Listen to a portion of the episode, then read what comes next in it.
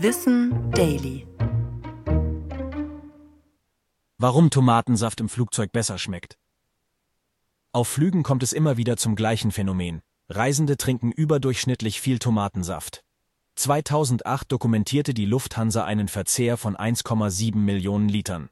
Damit wurde an Bord sogar mehr Tomatensaft als Bier getrunken.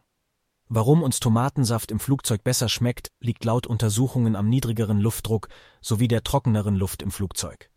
Das sorgt dafür, dass die Sauerstoffkonzentration in unserem Blut absinkt und unsere Nasenschleimhäute austrocknen. Diese Bedingungen dämpfen den Geschmackssinn. Wir schmecken und riechen in etwa so, als wären wir erkältet.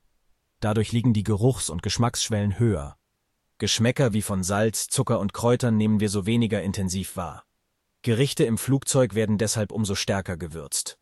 Fruchtige Aromen kommen andererseits in der Luft viel intensiver zum Ausdruck. Was manche beim Tomatensaft sonst als muffig beschreiben, empfinden wir in 10.000 Metern Höhe als süß, fruchtig und tomatig. Außerdem ist Tomatensaft ziemlich nahrhaft, denn durch die enthaltenen Bitterstoffe bleiben wir länger satt. Übrigens, weil unser Geschmacksempfinden von Säure im Flugzeug gleich bleibt, wirken Weißwein oder Zitronensaft besonders sauer und deshalb empfinden wir es als weniger angenehm. Ich bin Tom und das war Wissen Daily, produziert von Schönlein Media.